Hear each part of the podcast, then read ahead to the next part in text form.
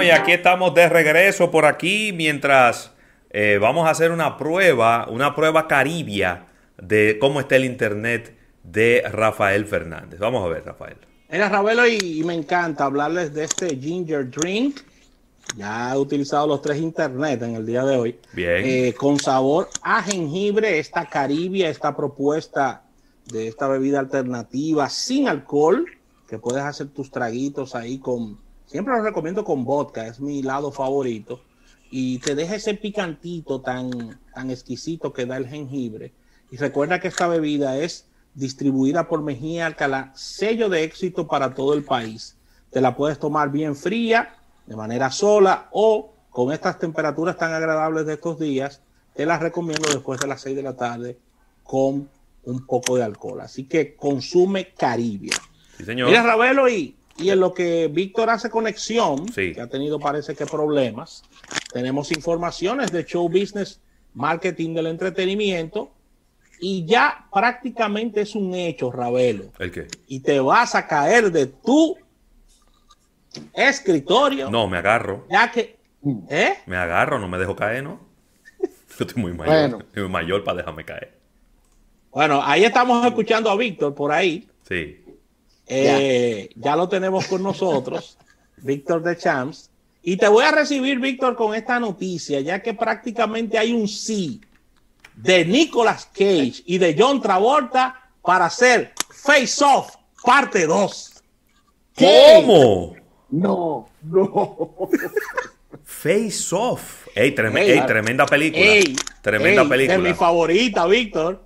Face Off. De las mías también. Yo creo que eh, eh, mi ranking, eh, aparte, claro, de, de ese clásico de Hit Sí. de Robert De Niro y Al Pacino, está Face Off. ¿Cuántos tiros fue Castor que se tiraron ahí? Bueno, ¿y cuántas palomas murieron? Exactamente. sí, Así eh, que dijeron que sí, ya los dos van a hacer Face Off. mira, eh, me resulta interesante pensar en una, en una secuela de, de estos dos eh, personajes de Travolta, tanto Travolta, pero en este caso Nicolas Cage, que necesita un, un empujoncito. Sí, pero Eh, Nicolás que hizo tremendo papel ahí, ¿eh? Recuerda que Muy bueno. recuerda que tuvieron que hacer papeles de buenos y malos Sí, al- en alternar esa los roles. película. Alternar los roles, realmente eh, interesantísima esa película y todo un clásico de, de- de lo que nos gusta en este tipo de películas de acción. Eh, John Woo fue Ey, el ey, ey, director ey, muy buena, muy buena. que en ese, en ese momento también dirigió eh, Visión Imposible con, con Tom Cruise, eh, que la hizo bastante bien, que fue la Misión Imposible la, la segunda, eh, Misión Imposible 2, pero suena muy bien eso. De Pregunta Félix de. Jesús. Pregunta Ay, ay. Félix de Félix Jesús. Que si Face Off será en bastones y patrocinado por Ey. Movimet, ¿qué va a ser? No, no, no. Víctor, no, pero oye algo, Víctor. Para Sí. ese papel los dos tienen que ponerse en forma, ¿eh? Tienen que bajar de peso ambos. No, pero depende, depende del guion. Los dos. Ah, tú, te- tú- tú- Pero tú- ¿cómo? tú- pues tú le vas a bajar línea ahora sin haber visto el guion. Pero ¿cómo que depende del guion? Pero es que eso es piña ahí en Face Off. Pero a lo mejor la piña no se la van a dar ellos. A lo mejor ellos son los maestros que están enseñando a los jóvenes. No creo, no. Exactamente, puede ser. A, a los Pero reales. Rafael. Pero Rafael, ¿y cuántos años que tiene John Travolta? te voy a decir ahora mismo, sigan hablando. ¿Cuántos años que tiene John Travolta, papá? No, pero espérate, tampoco así.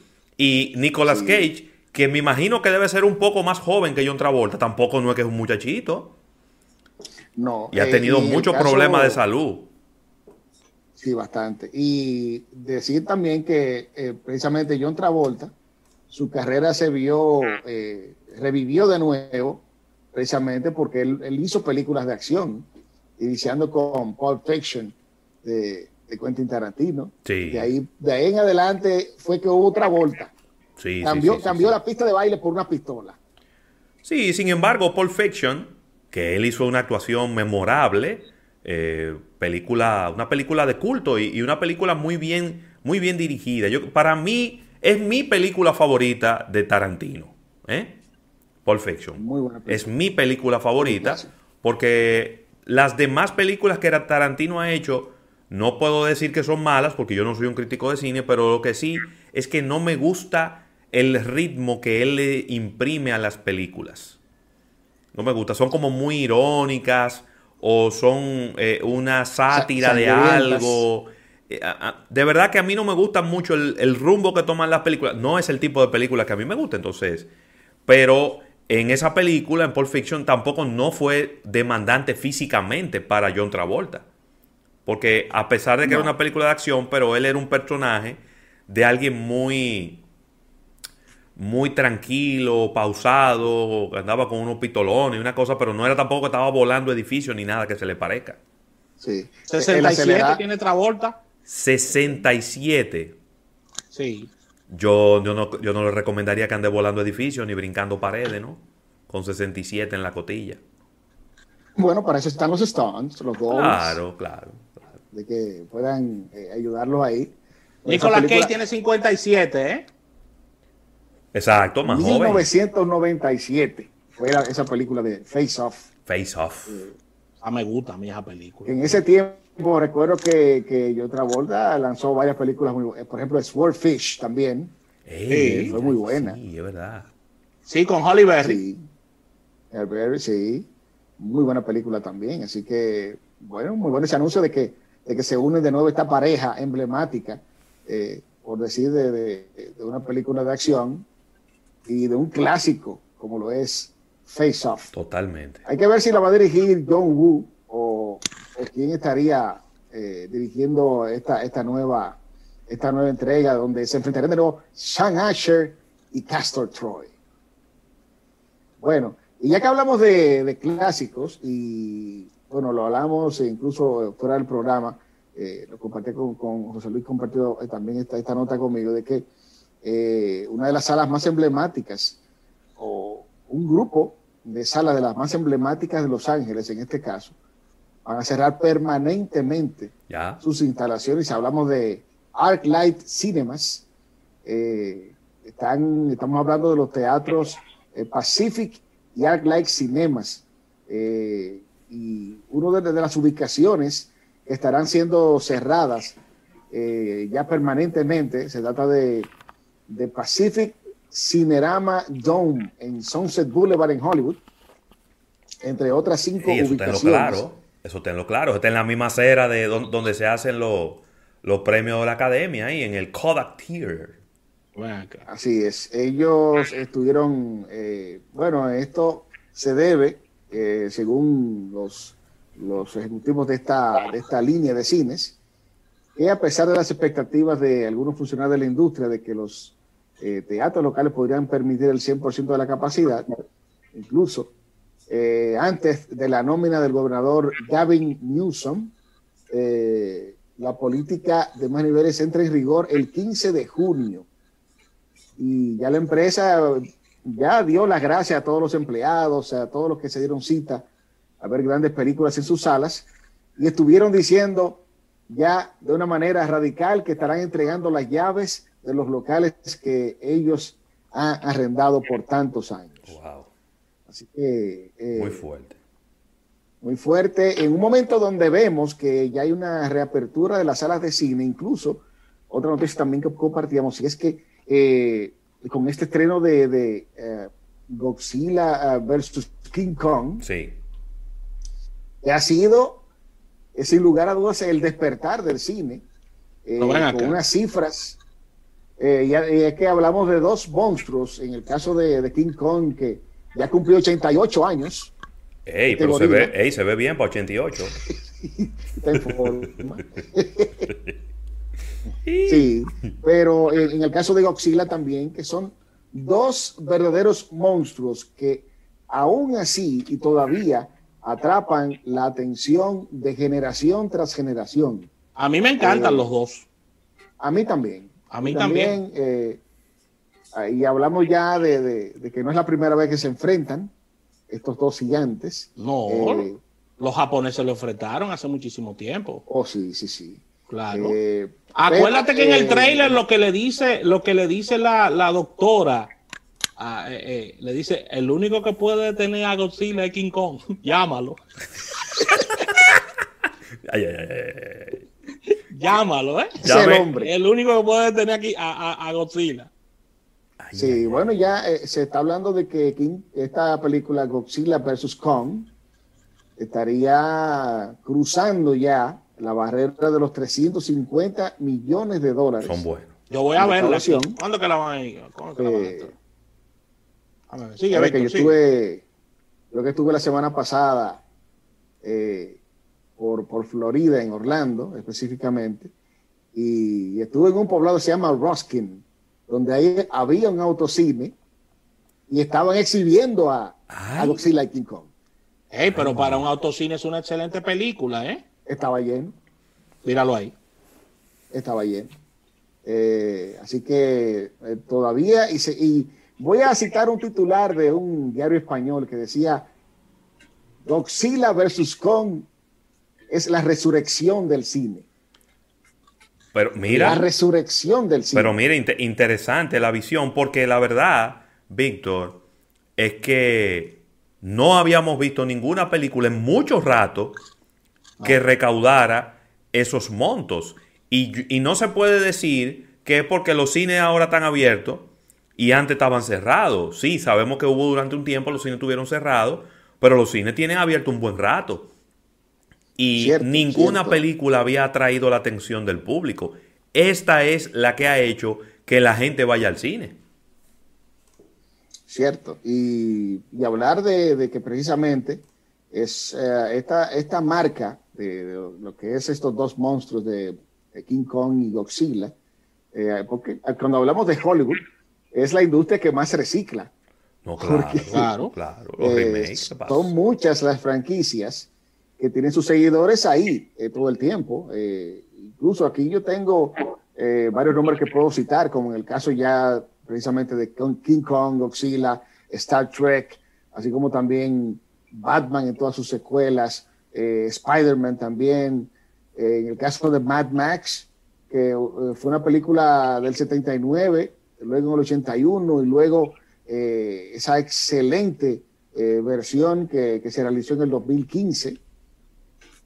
Y así como pues, también puedo citar, claro, eh, Planeta de los Simios, eh, Rocky, que tengo que hablar de Stallone, eh, está caliente. Está caliente, caliente Silvestre Stallone. ¿Y con qué? ¿Cómo? Soltó un avispero porque eh, Stallone eh, hizo pública, o ha hecho pública su interés de que quiere vivir en el, en el, exclu- en el exclusivo complejo eh, que vive Donald Trump en Miami. Oh. Y él se ha ido. Eh, En Mar se ha tirado un par. Sí, ya hay que dar un, un adelanto sustancioso para ir, ir empezando.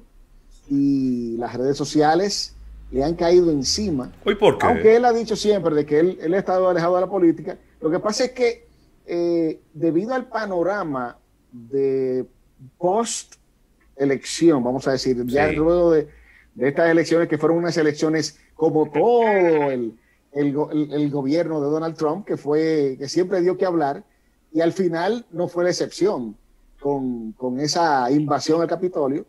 Eh, entonces hablamos de que todavía eh, los, los que están en contra de Donald Trump no quieren saber de nada que esté cerca de Donald Trump. Ay, y en el caso de que eh, Stallone ahora mostró el interés y que se ha tomado fotografías eh, en, esta, en este exclusivo complejo, donde se ha retirado Donald Trump, ahora le han caído encima eh, en las redes sociales y precisamente en Twitter es que le han dado más funda.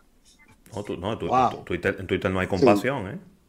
No, para nada, para nada. Y por otro lado, eh, por otro lado, también eh, el anuncio de que eh, Will Smith que estaba, eh, estaban filmando una, una película en base a la emancipación, la liberación de los esclavos, han retirado por completo, anunciaron que eh, retiraron por completo dicha filmación de Georgia específicamente, porque allí, esto eh, tiene, hay muchas connotaciones políticas Claro. actualmente todavía, Sí. ya todavía eh, eh, todo este escenario de, de dimes y diretes, y en el caso de Georgia, eh, se ha lanzado una nueva ley donde eh, esto dio pie a que a Will Smith sacara su producción de Georgia como una protesta porque van a restringir los buzones para votación. Sí, sí, sí. Y aparte de otras medidas que en las palabras de Will, Will Smith dice que afectarán a las minorías para las votaciones, eh, esto eh, hizo que, retiraran esta, esta, esta producción de, Georgia. Así que todavía la política sigue dando mucho que hablar y precisamente, eh, bueno, dando efectos en diferentes producciones. Por otro lado, por otro lado, en el caso de, vamos a hablar de, miren, cumplió, cumplió 48 años Pharrell Williams. Farrell, 48. Yo pensaba que Farrell era más viejo. ¿eh? Todo el mundo, los memes no se hicieron esperar cuando se publicó eso en las redes, de que él cumplía 48 años. Pero lo cierto es que él ya eh, se ha animado y ya abrió las puertas. En conjunto con su socio David Grutman, abrieron un hotel en Miami que se llama Good Time Miami Hotel. Oh. Eh, los que quieran reservar están disponibles habitaciones, van desde 170 dólares por noche. Tiene 266 habitaciones. Eh, tiene una ambientación bastante fashion, porque ahí tuvo mucho que ver eh, Williams. Y esto, él se unió a, este, a David Grudman, que es un personaje muy conocido en lo que son en lo que es la vida nocturna de Miami. Eh, es la, la vida nocturna, los restaurantes. Y entonces, este hotel está ubicado en la avenida Washington, en South Beach, y ellos quieren rescatar, porque hubo un momento que esta, esta arteria, eh, pues, era muy frecuentada, tenía mucha vida nocturna, y ellos quieren revivir eh, lo que allí ocurría antes. Así que eh, Williams ahí metiendo, metiéndose ahora en, en empresario hotelero. Que le dé, que le dé, porque no que le queda mucho a él en la, gasolina. Porque él está como. Yo sé que él es productor musical y todo lo que tú quieras, pero, pero eso no es lo que deja dinero. Lo que, lo que deja dinero es grabar discos y hacer, hacer giras. Y estar, y estar envuelto en ese mundo digital. Claro. Sí, es cierto. Y, bueno, y hablando de, personajes de así, de, del RB, eh, mucho ha ocurrido en, este, en, este pasada, en esta pasada semana. Eh, Usher se vio envuelto desde ayer, han sido publicadas varias notas de que le han entrado porque él estuvo en Las Vegas y estaba en un sitio, en un lugar de, de bailarinas, de strippers. Y él estuvo regalando billetes falsos con su cara. Regalando. Y le han caído encima billetes de 100 con la cara de Usher. Pero, pero, pero, y eso no es. Ahora, ahora voy yo a hablar sin saber. Y eso no es penado por ley. Precisamente por eso. Eso no es penado por ley, porque yo tenía entendido que, que cualquier representación de una moneda en los Estados Unidos es delicado. es delicado, muy delicado. Te, cae. Muy delicado y. Sí, por eso, por eso le, han caído encima. E incluso eh, esto sucedió en el club Sapphire en, en, Las Vegas y el director de marketing del club, George M. Wilson, dijo a la publicación Page 6 que todo se trató de un malentendido y que Usher, Usher y su equipo dejaron miles de dólares reales como propina para las mujeres que bailaban en el escenario. Sí. Ya me eh, imagino a las damas bailarinas preguntando quién es ese patriota que está ahí en ese patriota que está en ese billete que yo no lo conozco. Sí, entonces eh, ahí por eso estuvo sonando en esta semana Archer. Parte claro de la. De la Víctor, debemos de irnos. Debemos de irnos. vámonos a una ñapa. Vámonos a una ñapa. vámonos a una ñapa. Vámonos con la ñapa. Debemos de despedir en, en radio, agradeciendo a la Asociación La Nacional y a Centro Cuesta Nacional por el auspicio de nuestro espacio Sigan con nosotros en nuestro live de YouTube. Venimos con Víctor de Chance. Vamos a seguir hablando de show business, marketing del entretenimiento. Yo también tengo algunas informaciones que compartir con ustedes. Así que vengan con nosotros para seguir toda esta conversación durante unos minutos. Así que nos despedimos y mañana nos unimos en 88.5.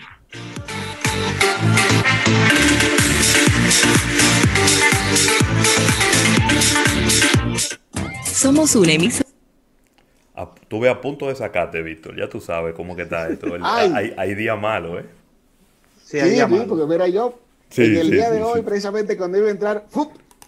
Sí, así mismo. Así mismo. Miren, precisamente, hablando de apagón y de se fue la luz, eh, lamentando el fallecimiento de, de Charlie Amarante. Claro. Una, yo diría, sin lugar a dudas, una de las voces más emblemáticas de nuestro merengue. Sí. Y Sí. de merengues que, que yo todavía me los gozo y me río muchísimo porque eran merengues tan ocurrentes. Lo que se hacía en aquella, en aquella generación, merengues como Se fue la luz, La Fosforera, eh, Vagabundo. Bueno, que Vagabundo sonó bastante cuando Sí. eh, el escogido adquirió a Brian Peña, Sí. que lo ponía en el estadio. Pero eh, eh, un- una excelente voz de, Sí. de nuestro merengue, eh, polifacético, porque tocaba la conga y cantaba. Una Claro, cosa rarísima. Eso nunca se había visto en el merengue. Sumamente raro. eh, yo Eso siempre sí era me, raro. me- me encontraba ese- esa, esa particularidad de, de- en la orquesta de Luis Ovalle, es decir, ¿por qué él tiene que estar detrás tocando la conga? Sí. sí puede estar en el frente, pero eh, él sí tuvo unos problemas de, de alcoholismo eh, y al final murió en su pueblo, en Moca. Eh, según sus palabras y una de las últimas entrevistas que, que estuvo dando, él dijo que en su momento no salió con ningún problema de, de lo que está Luis Ovalle, que fue por decisión propia.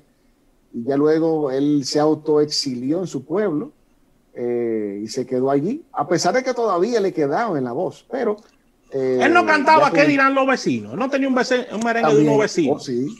¿Qué dirán los vecinos? Sí. Eso se pegó, ¿eh? el duelo- sí. Que mencionaban hasta el, el duelo del mayoral ahí en, merengue, merengue navideño. Pero bueno, eh, Pasa eh, su alma. Pasan los restos, así es, de Charlie Amarante, eh, excelente cantante de merengue nuestro. Bueno, y también eh, unir, claro, con la noticia de que la semana pasada eh, también un- uno de los máximos representantes de- del hip hop eh, y una figura que trascendió hasta el cine, como DMX, Ey, falleció. DMX era duro. Y bastante, bastante a los 50 años, eh, bastante joven, producto de un, un infarto, pero él, su, su salud estaba diezmada hace un tiempo, donde eh, recordamos eh, un clásico, eh, Party Up, es una de las canciones que más se colocan y provoca euforia en todos los lugares donde, pero también eh, podemos citar eh, que él estuvo en producciones como Romeo Must Die, con la actriz también y cantante de hip hop, fallecida joven también, Alaya, Alaya. en aquel momento. Así que pasan los restos de DMX también, que en su familia y sus allegados hay tremendo pleito, ¿Cómo? tremendo pleito. ¿Y por qué? por ¿Ya lo están repartiendo dejó, los cuartos? Pero en pleno funeral ahí salió un problema. Se armó un problema en el funeral. Ay, mi Sí, sí, sí. Eh, hay que ver cómo parará eso ahí. Pero eh, ya se habla también del lanzamiento de, de un álbum perdido de Prince que se llama Welcome to America 2, eh, el cual ya estará saliendo a la venta y se estuvo hablando bastante acerca de esto. Eh, por otro lado, eh, vi una noticia bastante interesante y es que Denzel Washington, Denzel Washington es el rey de las películas de medio presupuesto. ¿Cómo?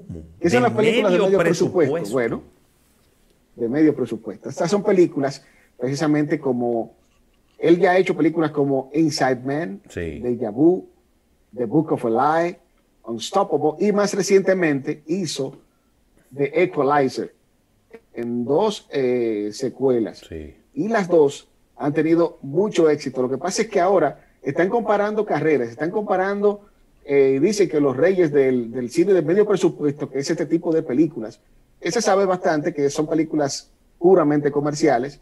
Sí. Y también Liam Neeson, recordemos que se ha ido por este lado también de películas en este estilo.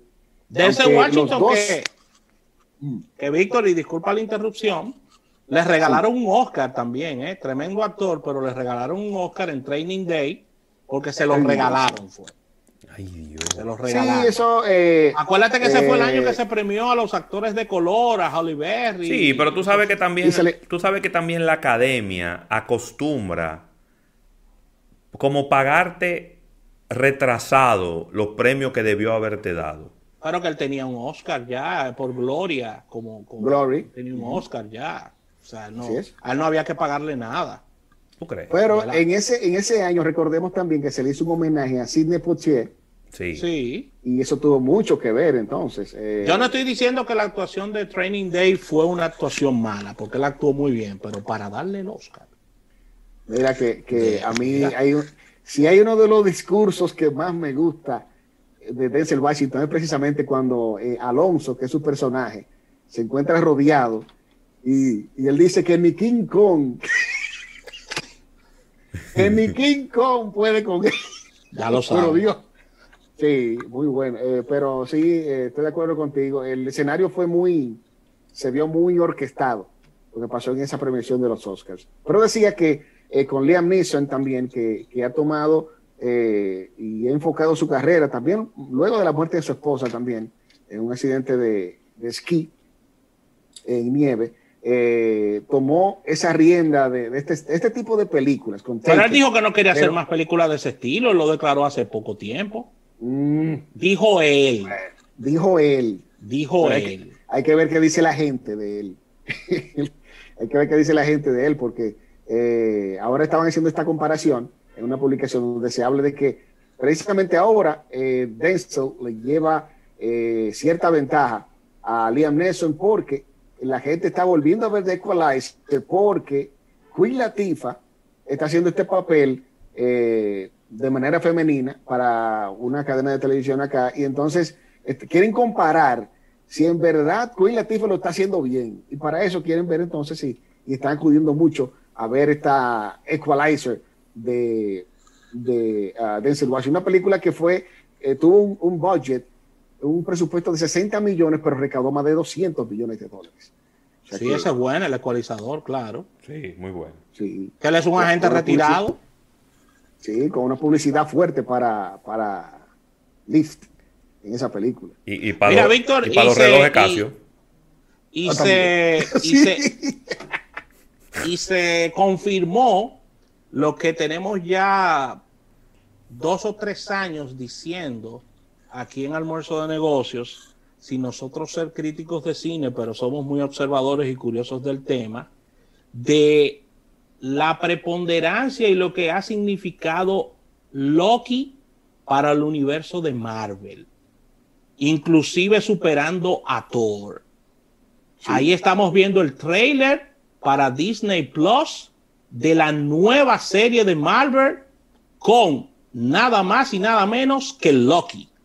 Ay, Sí, ay, ay, eh, y lo hemos hablado y lo hemos eh, citado bastante aquí en el programa de que este personaje, sin lugar a dudas, sin lugar a dudas, eh, es uno de los tantos casos donde o el actor secundario o el villano trasciende de tal manera que supera al protagonista. Así entonces hay fue. que, hay, que, hay que irse huyendo y hablar con los guionistas. Vamos a hacerle una película a este personaje, tal como pasó, pero no la, la pudieron pegar totalmente con Harley Quinn, eh, con Suicide Squad, eh, donde Sí. este personaje caló muchísimo, pero Birds of Prey no logró el efecto que quisieron lograr. Eh, pero sí vemos casos como en dibujos animados, por ejemplo, como los Minions. Los Minions Sí. era un personaje secundario de, de el- del personaje malvado de Despicable Me y sin embargo ya ese personaje casi ni lo recuerda cu- cuando se ve estos personajes amarillos. Miren, ustedes que hablaban hace un rato de David Beckham, un monstruo en, Sí. en la creación de negocios, y David Beckham ya se asoció eh, con Disney para una serie. Eh, con Disney Plus. Se vaya, eh, será una especie de reality show donde David Beckham volverá a los escenarios donde él jugó en Inglaterra. Y allí se va a encargar con su equipo de rescatar un equipo de jóvenes y se va a llamar Save Our Squad.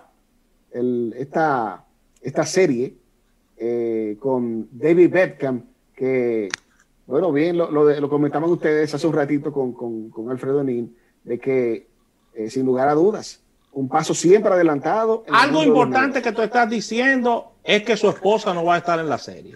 Ay, Dios mío. Victoria Beckham. Ay. ¿Cómo que le dicen a ella? Pop. ¿Cómo es? Ella tiene su nombre Posh, dentro de... Spi- Posh, Posh Spice. Exactamente. Así se llama, así le dicen. Eh, decía entonces que ah, se ha anunciado esta, esta serie con, con David Beckham. Eh, también se estuviera anunciando eh, ya para la gala de los Oscars, que ya están al doblar la esquina. Se habla ya de presentadores que estarán presentes en esa noche, aunque sea de manera eh, virtual. Brad Pitt, Zendaya, Rita Moreno, Joaquín Phoenix y Harrison Ford, que por cierto están, eh, ya tiene eh, su pareja femenina para la próxima película de Indiana Jones. Eh, recuerden que los Oscars serán el 25 de abril, los premios de la Academia, y además estarán presentes en esta premiación esa noche Laura Dern, Re- Regina King, Reese Witherspoon, René Zellweger y otros tantos que estarán presentes en, en esta mega producción de esta premiación que se espera eh, con tantas ansias. Por otro lado, eh, Demi, Demi Lovato, que tiene una serie original con, con HBO que se llama Dancing with the Devil, donde ella habla de todo lo que ella vivió eh, cuando estuvo al borde de la muerte, eh, con aquella sobredosis que la mantuvo eh, pues en cama durante unos meses. Pero eh, aparte de esta serie que está siendo muy vista en, en- en- en la plataforma de YouTube, que es una de la- del material propio de YouTube, su más reciente álbum está en lugar número 2 de los más vendidos en esta semana. Así que esta serie le ha ayudado a, colocarse de nuevo en los listados. Tiene, está en el lugar número 12 en la Billboard con 68 mil copias vendidas de este álbum. Eh, ella tiene en su haber eh, 34.4 millones de canciones en, eh, siendo eh, escuchadas en stream en una, en una sola semana. Así que ahí tienen esta información de, de Demi Lovato que sigue, sigue pues eh, logrando más éxito y luego del resurgimiento de su carrera. Por otro lado también hay que resaltar que, señores, Bad Bunny, lo de Bad Bunny hay que resaltarlo. Es un artista que a pesar de los pesares, eh, bien tiene ganado ese nombre de artista del año eh, cuando se habla de su carrera. Estuvo en WrestleMania este pasado fin de semana, donde ganó su combate, luchando en pareja, pero ahí mismo no bien terminó eh, WrestleMania cuando inmediatamente salió al otro día el comercial de Triple H entregándole un maletín y diciéndole lo hiciste muy bien en WrestleMania, ahora haz lo tuyo. Y le entrega una caja amarilla, se sube en un camión y arranca la gira mundial de Bad Bunny. Oh. Eh, ya arranca esta gira y él dice al fin, eh, según tengo entendido, las boletas están bien altas. Por ejemplo, aquí en Charlotte ya se está anunciando la, la, bolet- la boleta más barata eh, para ver a Bad Bunny cuesta 300 dólares. Diablo. 300 dólares. cuesta. 300 dólares por ver a Bad Bunny. Esa es la más económica.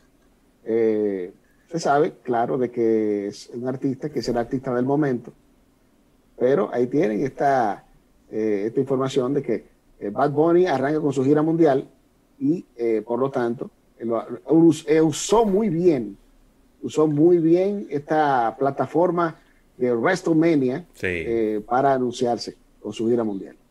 Muy bien. Qué bien. Muy Mira, bien. Víctor, 10 años de Games of Thrones y se está hablando de que hay pietajes que no se han visto y que pudieran hacer eh, un especial con relación a esto. Sí, eh, en, la- en el caso de, de Game of Thrones, eh, son, tantas las, eh, son tantos los fanáticos, los millones de fanáticos de esta serie, que luego del final todavía se sigue hablando de que si fue justo o no, o de que si debió hacerse un final alternativo. Eh, pero esto se debe precisamente al alcance tan grande que tuvo esta serie. Y todo lo que huela a Game of Thrones, señores, eso va a generar dinero y audiencia. Es un cheque al portador.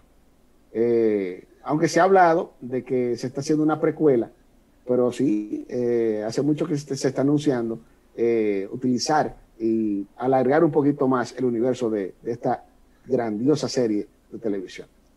Sí, señor. ¿Sí, señores? Buenísimo. Hasta aquí yo creo que ya ahí, ahí tenemos la, la, ñapa reintegrándome en esta semana. ñapa y pico. Con todos los amigos oyentes. sí. excelente, excelente. Me recuerda una, me, recuerda una campaña en mi pueblo con, con un, ah, era un candidato a síndico por el Partido Reformista y decían un síndico y pico. Un, ey, me gusta eso. A síndico en Epic. Gracias, Víctor. Gracias a todas las personas que nos siguen a través de nuestro live en YouTube. Gracias a, todos los que han estado por ahí. Déjame saludar unos cuantos. Mira, aquí está Aldo Durán, está Junior Alberto de Frías, Raymond Pichardo, está Sandy Victoriano, está Félix de Jesús, también eh, Ronald Vázquez, eh, Conche Muñiz, Gerardo Bello, Marlon Hernández, eh, um, a ver, a ver, a ver, María Alberto, Amin Acosta, Irving Mercedes, Tapia Global, Marcel Sánchez, Lenín Batista, Robert Reyes. Muchísimas gracias a todos eh, por acompañarnos en este programa en el día de hoy. Y nada, mañana, Rafael, mañana, mañana nos juntaremos. Rafael explotó el internet. Mañana nos juntaremos en otro almuerzo de negocios a partir de la una de la tarde. Víctor, un abrazo, seguimos en contacto. Igual.